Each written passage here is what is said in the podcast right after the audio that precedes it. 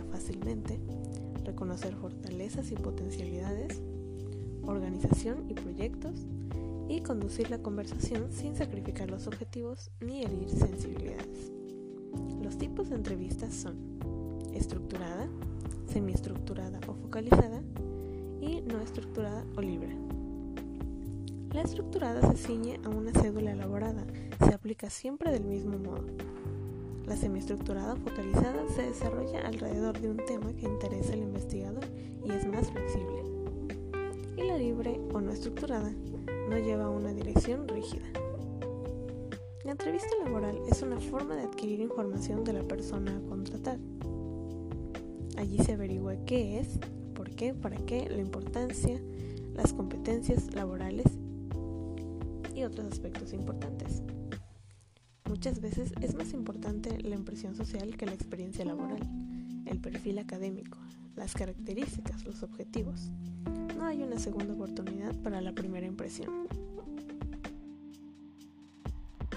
Importantes son la apariencia física, la vestimenta adecuada, la actitud y disposición, una buena presentación, el currículum vitae, buena preparación de la entrevista, pretensiones económicas y disponibilidad horaria.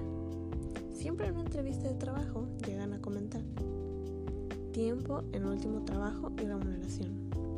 Causa de fin del contrato. Funciones desarrolladas, relaciones laborales. ¿Cómo te defines? ¿Cuáles son tus virtudes y defectos? ¿Por qué tendríamos que darte a ti este puesto? ¿Y cómo actuarías en un caso hipotético respecto a tu trabajo? ¿Qué sabes hacer y qué cosas nuevas puedes aprender y aportar en este trabajo? Existen otras entrevistas, como son la entrevista preliminar, que detecta ampliamente en un mínimo de tiempo posible los aspectos más ostensibles del candidato y su relación con los requerimientos del puesto o trabajo. También está el método STAR, que es un sistema de entrevista estructurado basado en las conductas o comportamientos mostrados por los candidatos que permite evidenciar las competencias. STAR significa situación, tareas, acción, resultados. Por otro lado tenemos a las entrevistas por competencias, que se tratan de conocer todos los detalles del puesto, los valores de la empresa, resaltar las fortalezas, mencionar anécdotas positivas, ser sincero y está prohibido falsear datos.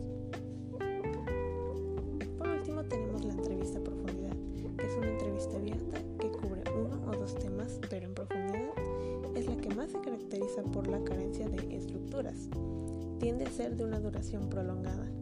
Suele ser grabada de tal modo que lo que se analiza es más allá de la situación.